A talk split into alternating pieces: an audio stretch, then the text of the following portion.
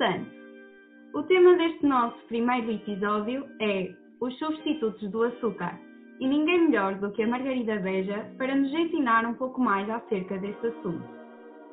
A Margarida licenciou-se em Dietética e Nutrição em 2016 pela Escola Superior de Tecnologia da Saúde de Lisboa.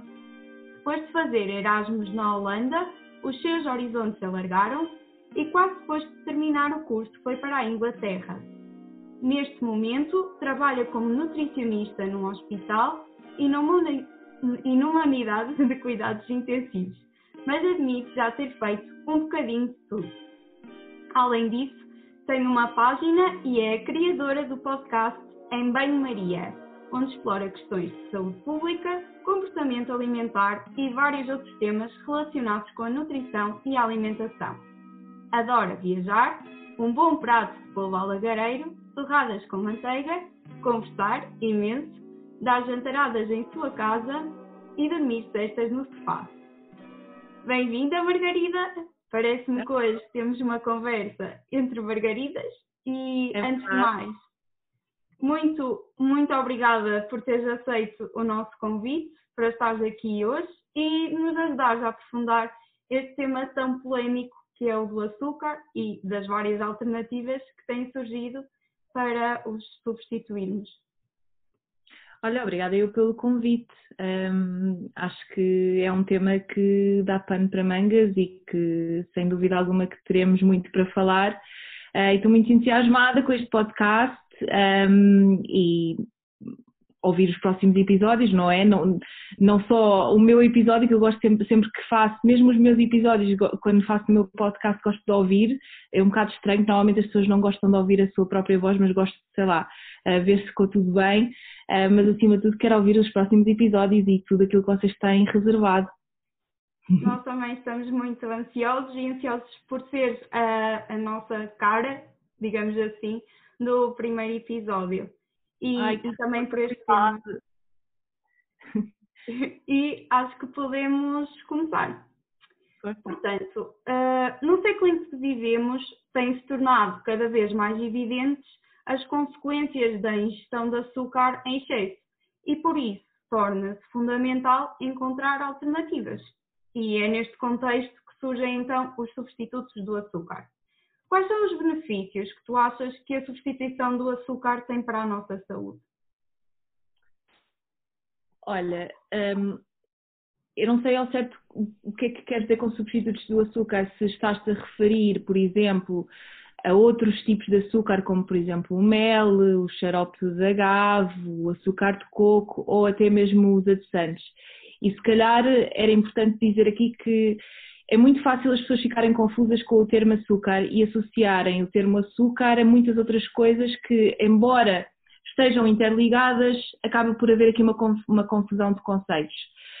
Um, e na, na, realidade o açúcar como nós o conhecemos, o açúcar de mesa, é a sacarose, portanto um, é um dos tipos de açúcar. Quando as pessoas pensam em um, substitutos do açúcar, a primeira coisa que me vem à cabeça são outros tipos de açúcar, mas que na realidade as pessoas o substituem achando que não são açúcar. Uh, e se calhar é isso que me, que me estás a, a, questionar. Depois temos uma outra alternativa que sim é um substituto do açúcar e então entramos no, nos adoçantes.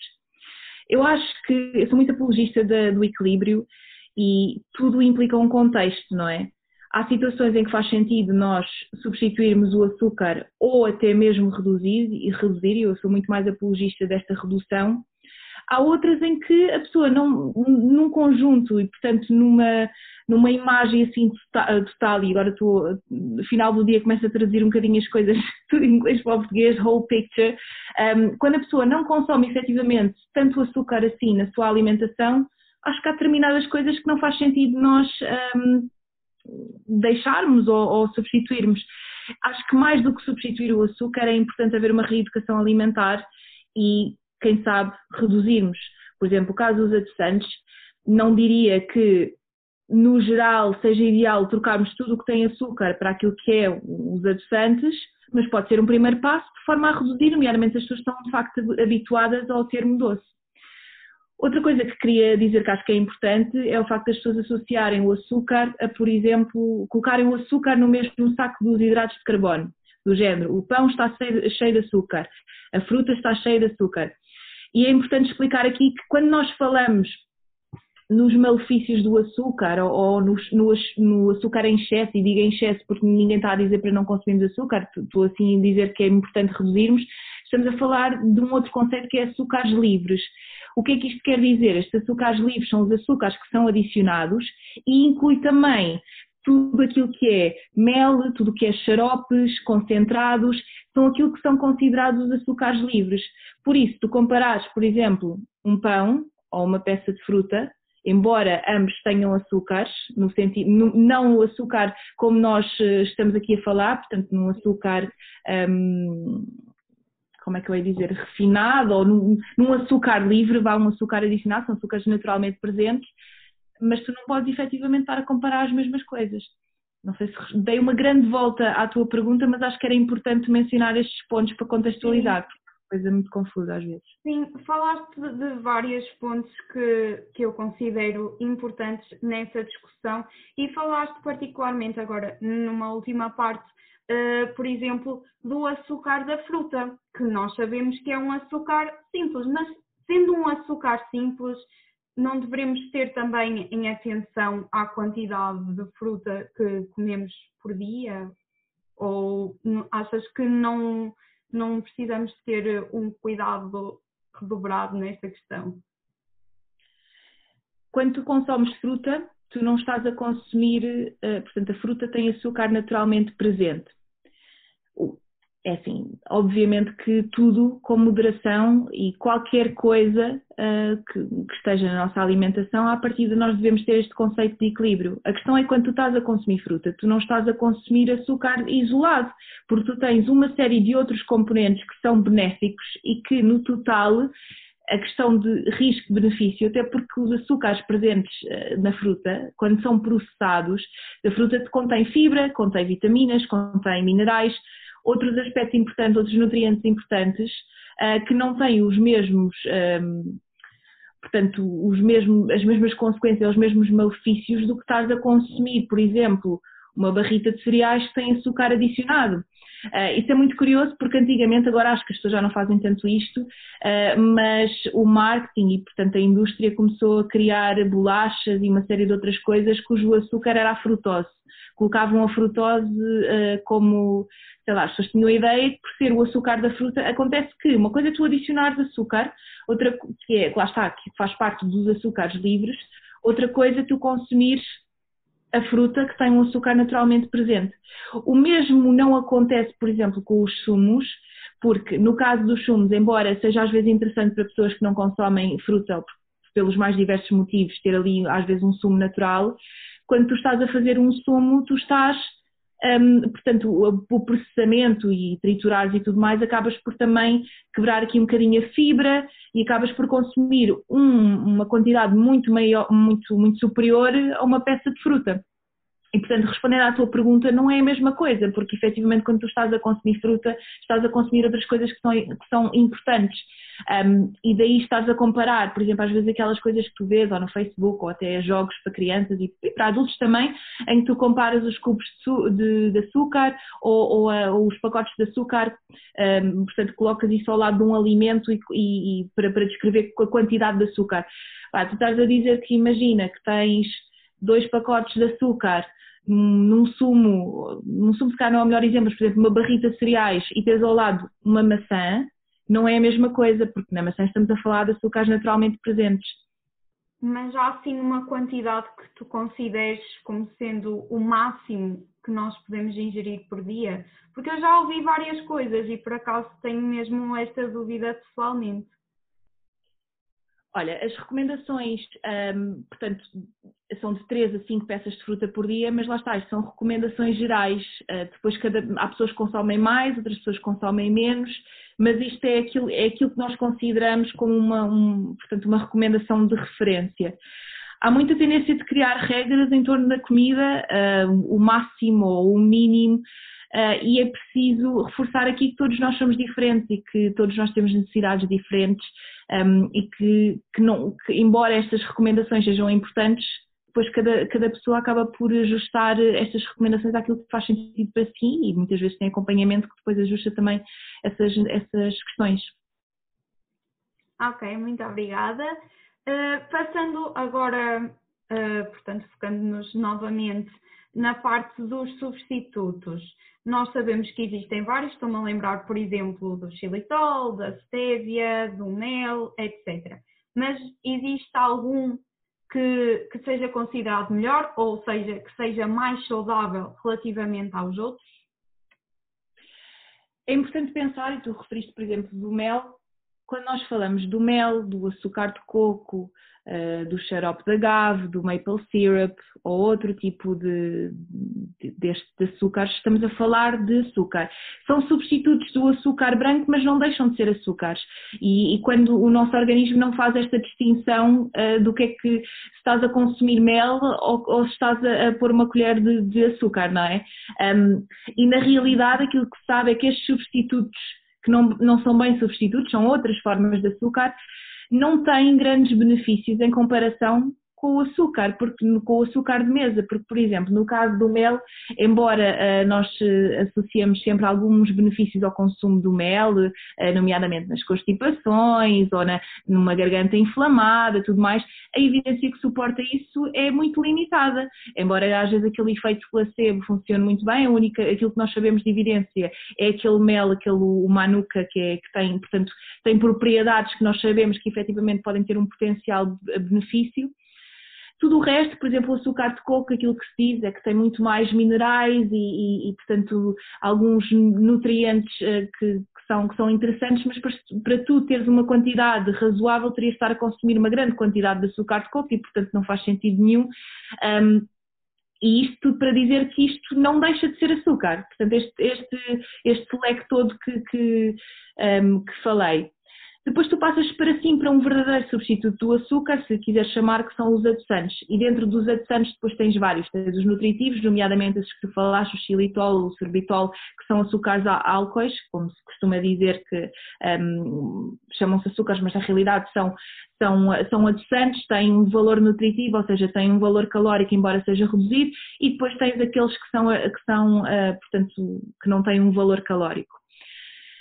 As diferenças entre eles às vezes tem a ver com, com o processamento, imagina, alguns uh, eh, adoçantes são, podes utilizá-los para, em altas temperaturas e para cozinhar. Um, em aspectos práticos, por exemplo, os, açúcar, os açúcares álcoois, além de terem um valor calórico, podem ter um efeito laxante, um, porque não deixam de ser hidratos de carbono.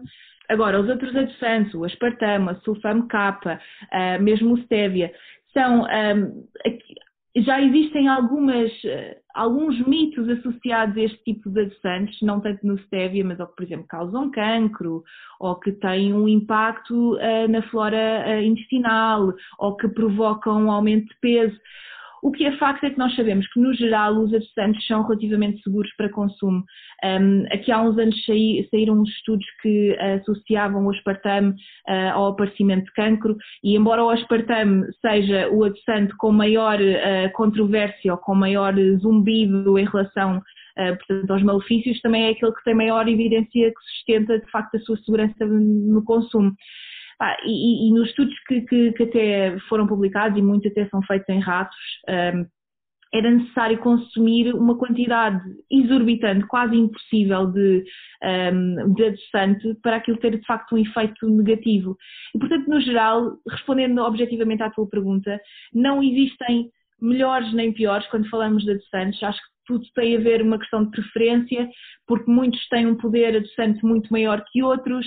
Uh, mas embora eles tenham algumas diferenças, como eu falei também nos açúcares, no, no açúcar álcool, no, portanto no, no xilitol, no manitol, estamos aqui a falar de adoçantes no fundo, uh, tem um baixo valor calórico, mas depois também tem um, um aspecto, uh, tem um efeito laxante caso as pessoas consumam em grandes quantidades. Para quem tem síndrome de intestino irritável e que é sensível a esse tipo de FODMAP, porque este, este tipo de, de são hidratos de carbono que, que, são fermentáveis, pode também não ser interessante e por isso não, não queria estar aqui a dizer que um é melhor que o outro, eles têm características diferentes, mas no fundo são todos uh, um, seguros para consumo. Ok. E num caso mais particular, por exemplo, no caso de uma pessoa com diabetes, dentro desses substitutos, continua a não haver eh, nenhum que seja mais benéfico? Não, eu acho que é, é, preciso reforçar aqui, porque às vezes há uma certa aversão aos adoçantes. Os adoçantes são muitíssimo úteis, nomeadamente neste caso, quando, quando as pessoas têm, têm diabetes, não é? Porque efetivamente têm um muito melhor controle uh, da doença um, quando consomem este tipo de, de substitutos, não é? Por questões óbvias. No geral, eu acho que eles são todos idênticos. Um adoçante é um adoçante, não, não, tem, eh, não tem um impacto uh, na glicémia, portanto, não, nem, nem na produção de insulina, pelo menos daquilo que se saiba, alguns estudos interessantes até falam, falam um bocadinho disso, mas, mas na, na prática a evidência que existe é que efetivamente todos eles têm o mesmo, têm um impacto semelhante e que não há uh, uma recomendação que diga que as pessoas devem escolher este adoçante em detrimento de outro, nomeadamente se têm, uh, se têm diabetes. Para uma pessoa que não tem diabetes, efetivamente, isto, com isto não estou a dizer que devem deixar de consumir açúcar para trocar para os adoçantes, eu acho que o ideal mesmo é as pessoas reduzirem e terem a consciência que o, excesso de, de açúcar, açúcares livres e açúcares adicionados principalmente pode ter efeitos uh, na saúde, como tudo, tudo que é em excesso.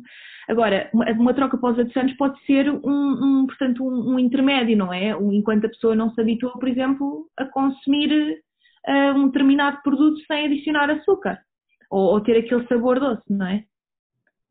Exatamente. Portanto, nós já falamos da quantidade uh, de fruta e agora uh, transpondo isto para o caso dos substitutos do açúcar.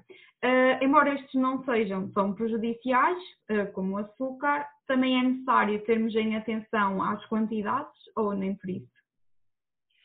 Não existem assim, como eles são relativamente seguros para consumo e as doses, uh, portanto, como eu disse, a maioria destes, destes, destes adoçantes, para terem um efeito negativo, seria, seriam necessárias quantidades exorbitantes não existe assim nenhuma, nenhuma recomendação específica.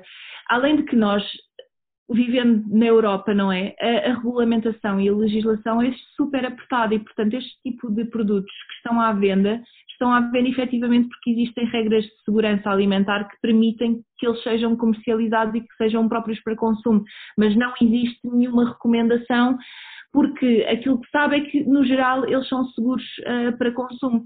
Agora, há uma coisa que não é uma recomendação e que não é algo rígido, mas chama-se bom senso, não é? Uh, e efetivamente, e a maioria dos adoçantes acabam por não, não todos, mas alguns, como eu disse, podem ter um efeito laxante, podem ter um efeito ao nível da, do trânsito gastrointestinal.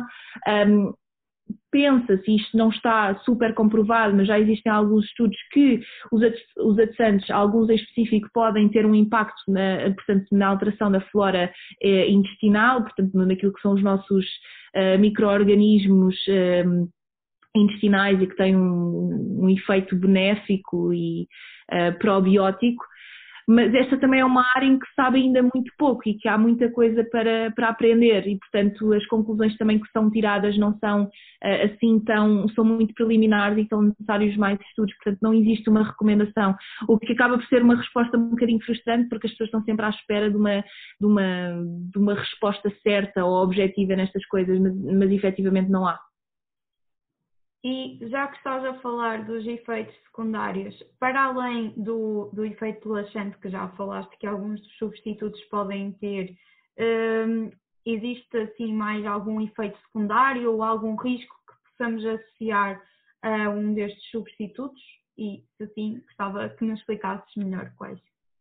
Olha, uh, fala-se de imensas coisas, isto é, são associadas a potenciais riscos, mas nada disto foi efetivamente comprovado uh, pela literatura, seja o aumento de peso, seja a alteração, uh, portanto, dos sinais de, de apetite e, e sei lá, de, de, o aparecimento de cancro, mesmo esta questão da alteração da, da, flora intestinal e do microbioma também é uma coisa que ainda não está totalmente comprovado e o, que é facto é que no geral estes adoçantes são seguros para consumo e que não existem, uh, pelo menos conhecidos, oh, são associados a alguns efeitos adversos, mas ainda não estão totalmente comprovados que efetivamente isso acontece e lá está, são necessárias doses exorbitantes ou doses muito elevadas para que efetivamente haja um, malefício associado a esse consumo.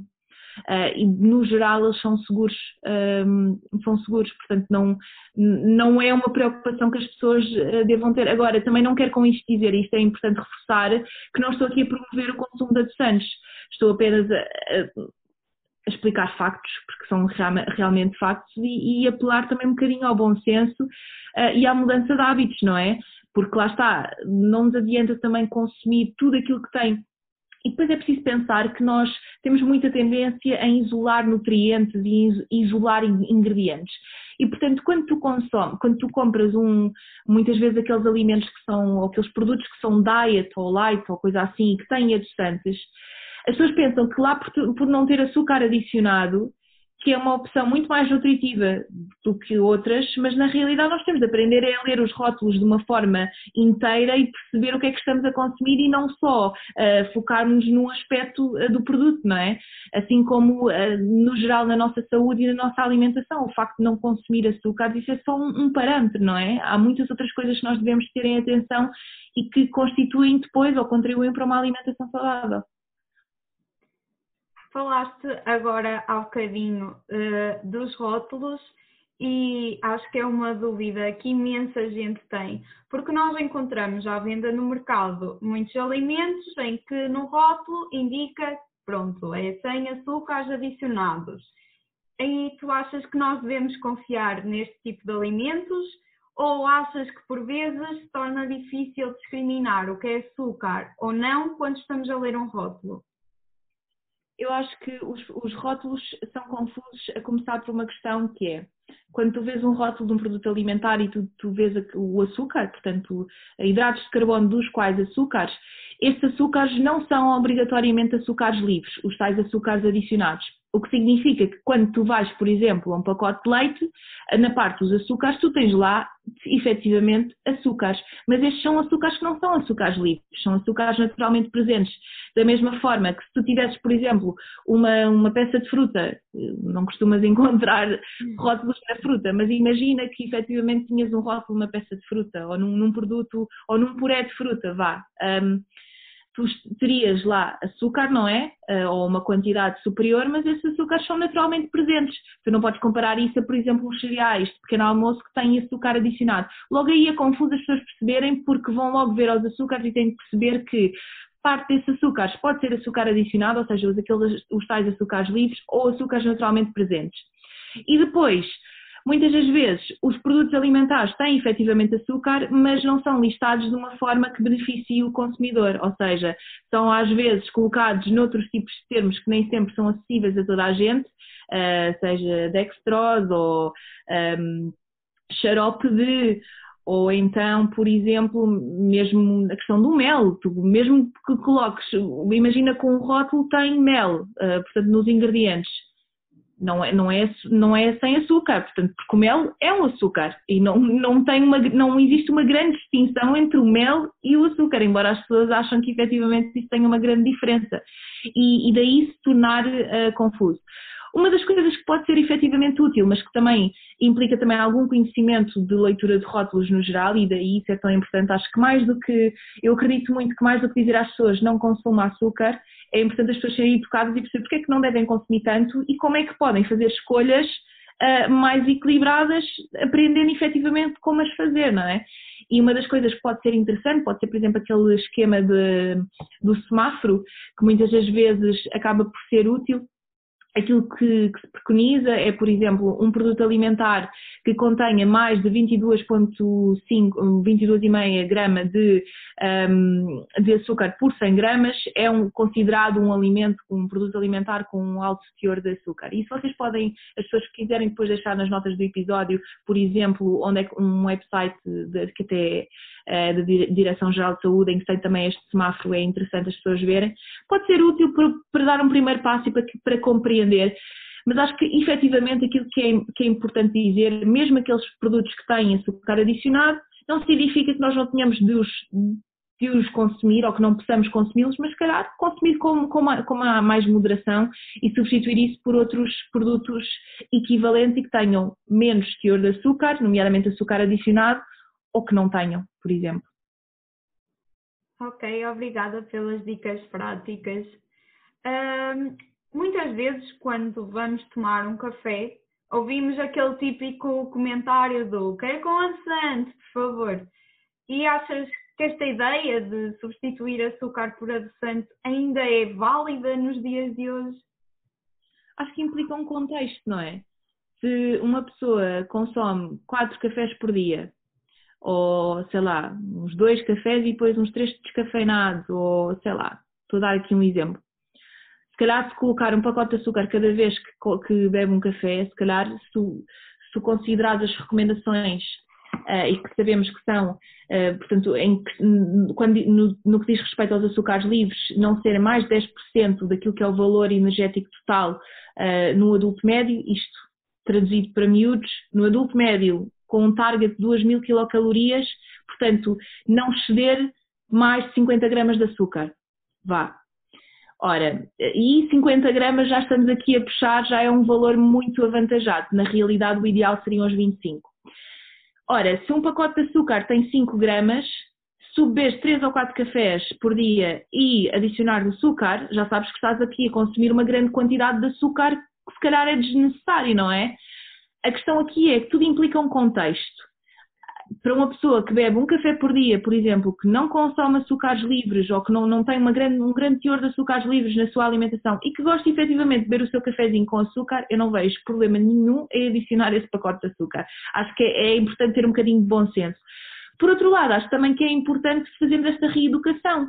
E se calhar o açúcar é mesmo uma questão de, de hábito, não é? Porque se tu reduzires a quantidade de açúcar, uh, mesmo lentamente, ou meio pacote, acabas por depois não sentir essa mesma necessidade. E para algumas pessoas, por exemplo, aquelas que consomem efetivamente muita, uma grande quantidade de açúcar adicionado, haver esta substituição por adoçantes pode fazer sentido numa, numa fase intermédia em que, está, em que se está a fazer esta reeducação do paladar também.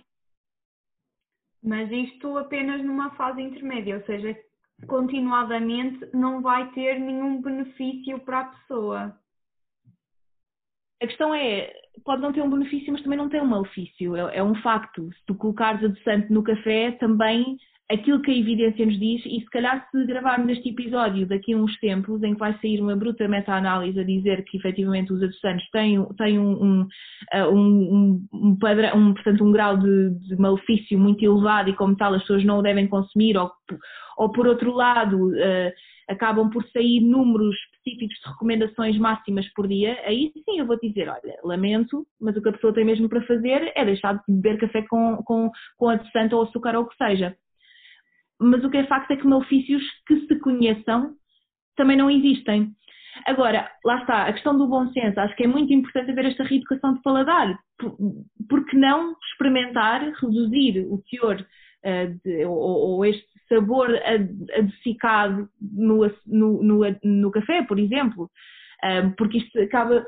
Há pessoas que até depois acabam por, por deixar de consumir açúcar e adoçante em determinados alimentos, não só no café, e depois acabam por perceber, olha, até consigo uh, saborear a comida de outra forma. Um, um bocado como a questão do sal, embora o sal, o sabor salgado tenha um papel diferente, porque o, o, o doce é uma coisa que nos é inata, não é? Um bebê gosta, se tu colocares uma xuxa com sal, um bebê se calhar vai fazer uma cara feia, mas com açúcar vai gostar de certeza, portanto isto é um sabor que naturalmente nós gostamos. Portanto eu acho que é, é importante haver esta, esta redução em vez de optarmos por uma substituição ou por uma abolição, não é? Ou, portanto, uma, proibir, proibirmos as pessoas de, de consumir isto ou aquilo. Um, não sei se a minha resposta foi muito aquilo que tu estavas à espera, mas efetivamente mal não faz. Está bem, é assim, depende do contexto, não é? Se as pessoas consumirem realmente muito açúcar e fizerem essa substituição por adoçante, se calhar aí vou dizer, olha, se calhar é uma, uma troca que faz sentido. Agora, trocar tudo por adoçantes e não consumir açúcar, também acho que é um extremismo que não se justifica. Eu costumo dizer que um, mais do que o malefício associado a determinado alimento, uh, pior que isso é o stress que as pessoas têm associado ao medo de consumir determinados alimentos, porque comer é prazer, não é? Se nós estivermos constantemente obcecados nisto também não é algo que seja positivo. Exatamente, e agora focaste precisamente num dos pontos em que eu ia pegar de seguida, que é nesta questão do equilíbrio, porque na nossa sociedade uh, ainda é visto o açúcar como algo muito negativo e muito prejudicial, mas isso não tem de ser absolutamente verdade, certo? Acho que tudo tem muito a ver com as quantidades. Efetivamente, um, a, e volto aqui a focar a questão dos açúcares livres, dos açúcares adicionados regra geral, este tipo, estes açúcares ou os açúcares adicionados estão em produtos que por norma não, não têm um valor nutritivo nada por aí além. Por exemplo, os refrigerantes, que são, podem ser muito agradáveis para acompanhar uma refeição de vez em quando, mas efetivamente o conteúdo nutricional é, um, é mínimo, não é? Não, não, não tem, não tem um grande, uma grande expressão nutricional. Nomeadamente, este tipo de, de produtos, e não digo só os refrigerantes, por exemplo, os chocolates ou bolachas e tudo mais, são muitas vezes os alimentos que as crianças mais consomem, por exemplo, nos lanches. E, e daí ser tão importante esta, esta, esta educação. Agora, claro que o açúcar consumido em excesso tem uh, malefícios para a saúde, em várias patologias, mas aqui também é importante referir que qualquer patologia um, e qualquer uma que possamos estar a falar, existem vários fatores de risco, nunca é só uma coisa, não é? A mesma questão do cancro. Muitas das vezes culpamos um determinado fator, ou a pessoa teve um cancro aqui, portanto, específico porque fuma ou porque bebe. Portanto, há, há, tudo, há todo um conjunto de fatores que de risco, e um fator de risco não, não é uma relação causa e efeito, não é? Não significa que para a pessoa consumir isto que vai ter obrigatoriamente, mas efetivamente é, é importante nós considerarmos este risco. Agora, modera com moderação, não há quer dizer, não há, não há motivo para estarmos tão obcecados com esta questão do açúcar, nomeadamente quando aquilo que está na moda é substituir o açúcar por açúcar, que é substituir o açúcar por mel ou substituir o açúcar por açúcar de coco ou por outra coisa qualquer que efetivamente é nada mais nada mesmo menos que açúcar. E que eh, quando nós vamos fazer esse mesmo processamento o nosso, o nosso organismo não vai estar ali a dizer, ah, olha, ele comeu mel, portanto vamos aqui uh, fazer todo um processo de uh, limpeza, se é que isso existe, claro que não existe, aqui usar um termo uh, um bocado, um bocado na gíria, não é? Porque as pessoas têm a ideia que o nosso corpo funciona assim de uma forma muito mágica, as coisas acontecem assim de uma forma muito inexplicável, mas não, isto está tudo muito, muito bem feito, mas efetivamente acho que tudo com equilíbrio, basicamente. Acho que sim. Uma coisa também muito importante e que eu não mencionei é que efetivamente um consumo excessivo um, de açúcar tem um impacto muito negativo na saúde oral, portanto nos dentes. Uh, e que isto é extremamente importante, e, nomeadamente nas crianças que têm mais por hábito gostar de comer o seu chocolate, ou as bolachas, os, os cereais e tudo mais, haver este, este cuidado uh, não só com, obviamente, com a higiene oral, e lá está, o açúcar é um dos fatores, não adianta a pessoa não consumir açúcar se depois não lava os dentes, por exemplo. Mas efetivamente esta, é esta é uma questão que devemos, devemos ter em atenção. Agora, tudo com moderação, como é óbvio. Acho que, acho que acima de tudo, e não estarmos constantemente obcecados com o açúcar como o vilão, quando na realidade quem é que não gosta de um chocolate ou de uma bola de Berlim ou de uma fatia de bolo? Quer dizer, comer é prazer e eu acho que também nos devemos permitir ter prazer a comer. Ou seja, no fundo, o que estás a querer dizer é que os substitutos do açúcar, se forem consumidos na mesma quantidade que o açúcar, acabam por ter uh, os mesmos malefícios que o açúcar normal, digamos assim.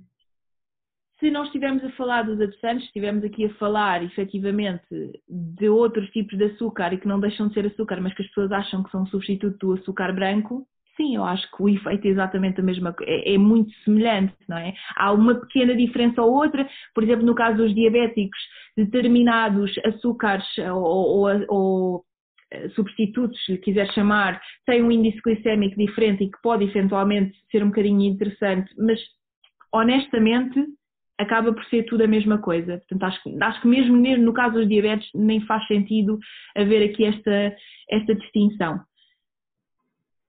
Aprendemos desde pequenos que os hidratos de carbono funcionam como o nosso combustível. Mas será que é suficiente ingerir o açúcar proveniente dos alimentos? como eu disse, é assim, nós, eu disse no início desta conversa que às vezes o, o termo açúcar é uh, mal interpretado, porque associarmos, por exemplo, o pão está cheio de açúcar. Açúcar é um hidrato de carbono, mas há aqui uma clara, há uma distinção entre aquilo que é o açúcar, uh, o açúcar livre, portanto, uh, as unidades estruturais, vá se quiser chamar, ou açúcar adicionado, ou tudo mais, e os hidratos de carbono, que é toda uma nuvem onde se incluem estes mesmos açúcares. E quando tu estás a falar nos hidratos de carbono, nomeadamente se forem hidratos de carbono complexos, como por exemplo o pão, a massa, o arroz, a batata uh, e tudo mais, estamos aqui a falar também de outros nutrientes que são importantes, da fibra, por exemplo.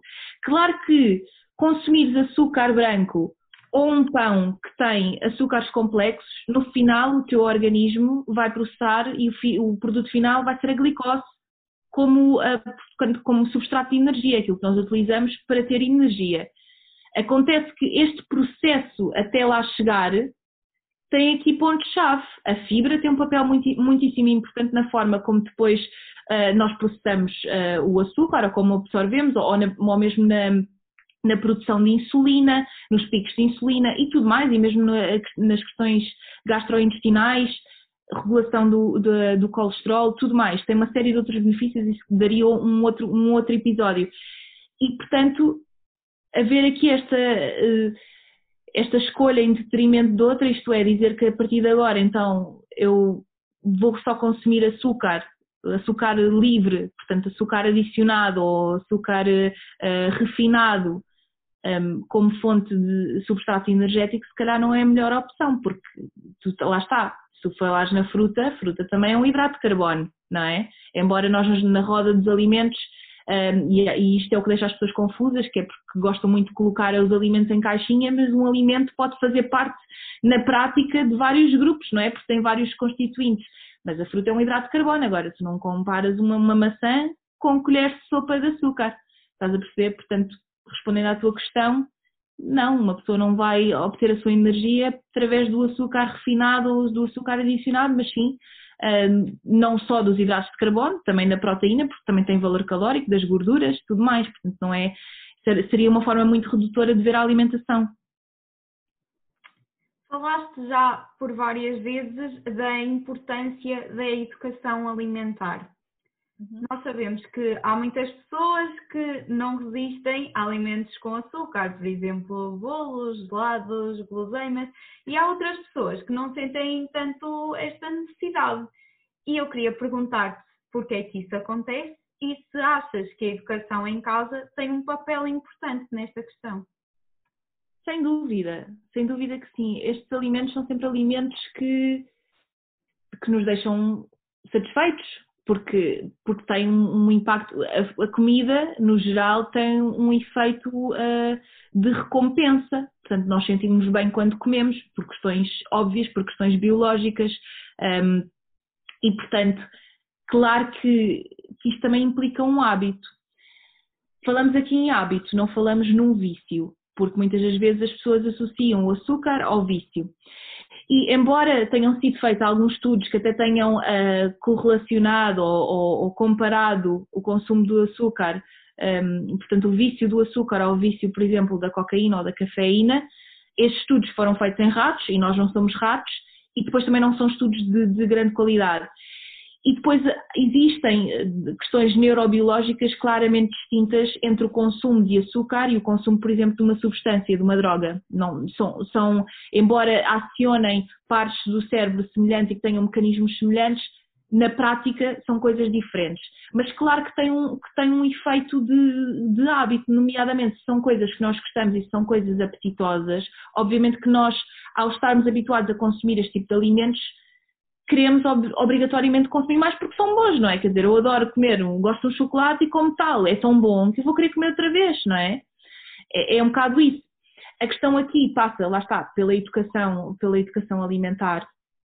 Um, e não sei, eu, eu, acho que, eu acho que tudo com moderação, como eu já tinha dito, e, e pronto, e também dar, dar a oportunidade e, e expor, uh, falando na educação e partindo, partindo do suposto estamos a falar nomeadamente das crianças, estarmos aqui a um, promover também o consumo de outros alimentos e não significa que, não, que a criança não possa comer, sei lá, uma coisa mais, menos nutritiva, mas que também possa ter um equilíbrio e consumir outro tipo de alimentos que sejam interessantes. Só para terminar, também queria dizer que às vezes há questões emocionais um, associadas ao consumo deste tipo de alimentos apetitosos, nomeadamente chocolates, porque são coisas que efetivamente nos dão algum conforto. Uh, mas às vezes isto é uma estratégia de coping para as pessoas lidarem com as suas emoções, que não é propriamente a estratégia mais efetiva, não é? Porque acabamos pode ser eh, benéfico no momento, mas não resolve o problema, mas também não podemos descurar este lado emocional que a comida tem, nomeadamente estas coisas que nos dão tanto prazer, e é tentarmos incorporar isto de forma a encontrar um equilíbrio.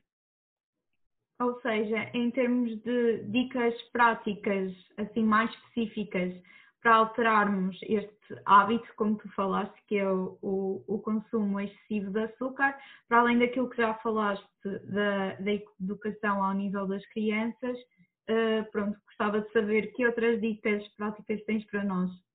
Olha, pequenas reduções podem, não fazem assim tanta diferença às vezes no sabor, mas depois fazem a diferença na quantidade que se consome ao longo do dia educação uh, alimentar no que diz respeito, por exemplo, à leitura de rótulos, acho que isto é muito importante as pessoas aprenderem a ler rótulos e perceberem efetivamente o que é que são açúcares adicionados, o que é que são açúcares naturalmente presentes, privilegiar o consumo de outros alimentos, um, ehm, como a fruta, por exemplo, os lacticínios, que além que, que, lá está, que se a pessoa for ver o rótulo, tem açúcares, mas são açúcares naturalmente presentes e como tal não são açúcares livres.